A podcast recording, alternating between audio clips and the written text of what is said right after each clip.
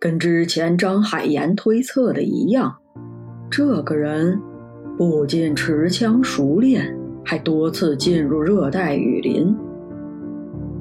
这不是一个神父需要做的事情，而且这次行程，马德勋似乎并不需要张海岩带路。审问尸体的请求，也可能只是个幌子。与其说他想雇个向导，不如说他需要一个帮手，一个可以进行暗杀的帮手。说到底。这还是张海岩的老本行，只是向导的价格和杀手的价位能等同吗？这些黑心的资本家。但是他又好奇，那雨林的深处到底有什么秘密，会让这些英国人如此前仆后继的不惜牺牲生命去探险？唉，好奇心太重，活该被资本家剥削。后面的路都是山路，马车就不能跑了，他们只能换马骑行。第二天出发的时候，马德勋发现张海岩的背上除了难惹，还多了一个包裹，他顿感不妙。回头看了看那个降头庙，并未发现什么异样，但是依然担心。他知道张海岩是个不按常理出牌的人，自己带上他是一种赌博。马德勋低头仔细检查了自己的身体，思考了一下：我是谁？我在哪儿？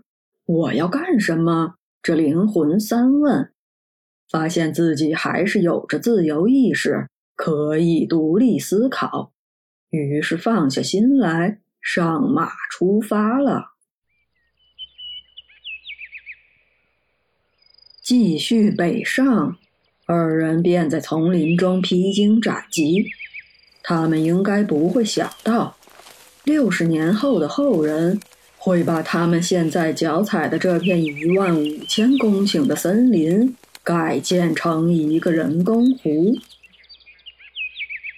他们最终来到进入雨林前的最后一个补给小镇。这里曾经是荷兰人的伐木站，现在由英国人接管，负责木材运输中转和给探险人士补给。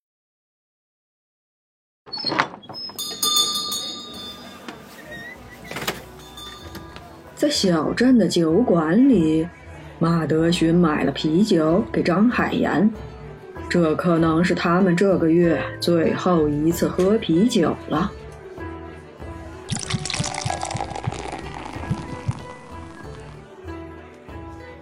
就是他。马德勋虽然没有起身，手已经摸上了腰间的枪。张海岩顺势看过去，酒馆外的报摊前，一个肥硕的洋人正在逗着一个小女孩，他时不时地摸着小女孩的肩膀。一旁的父母并没有发现什么异样。谁？贡扎雷斯，霍尔曼的狗，他们。不是已经进入雨林了吗？为什么他还在这里？张海岩按住马德寻的手，看着外面进进出出的马队。他可不想在这种光天化日下发生火拼。一个英国人打死另一个英国人，可能与他无关。但是他可不想再被抓进去充当替罪羊。但是他发现此时的马德寻非常激动，几乎下一秒就要拔枪复仇。他捏了捏马德寻的肩膀，试图让他放松，却发现根本没用。于是，他手指顺势而上，捏了后脖颈。马德寻瞬间软了下来，昏倒在张海岩肩膀上。张海岩安顿好马德寻，准备亲自去会一会这个白人朋友。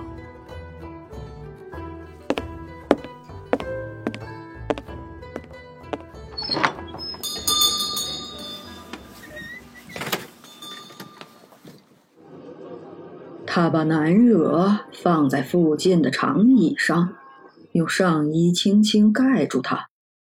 一转头，一副痞相瞬间挂在脸上。他要让人知道，阿炳这个名字不是白叫的。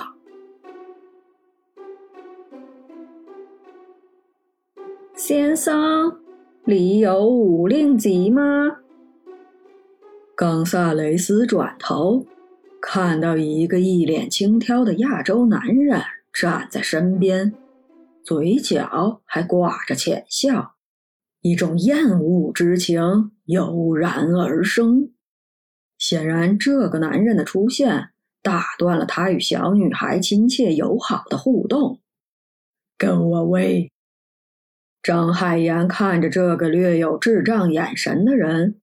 觉得他不是特别聪明，从他的举动不难判断他的喜好，而张海岩勾引猎物上钩的手段是来自他对人性判断的准确。对于这种没有耐心的人，一定要抓住他的需求，并且单刀直入。先生，你喜欢八岁的？十岁的还是十二岁的？张海岩流利的英文让冈萨雷斯愣了一下。这是我子女，五令吉，一个晚上怎么样？冈萨雷斯跟着张海岩来到长椅边上，他看到了难惹的脸，愣了一下。怎么样，先生？她很漂亮哦。冈萨雷斯盯着难惹的脸，看了足足有一分钟，又转头看了看张海岩。你的侄女是马来人？是啦，她的母亲是马来人，父亲是华人，她是混血。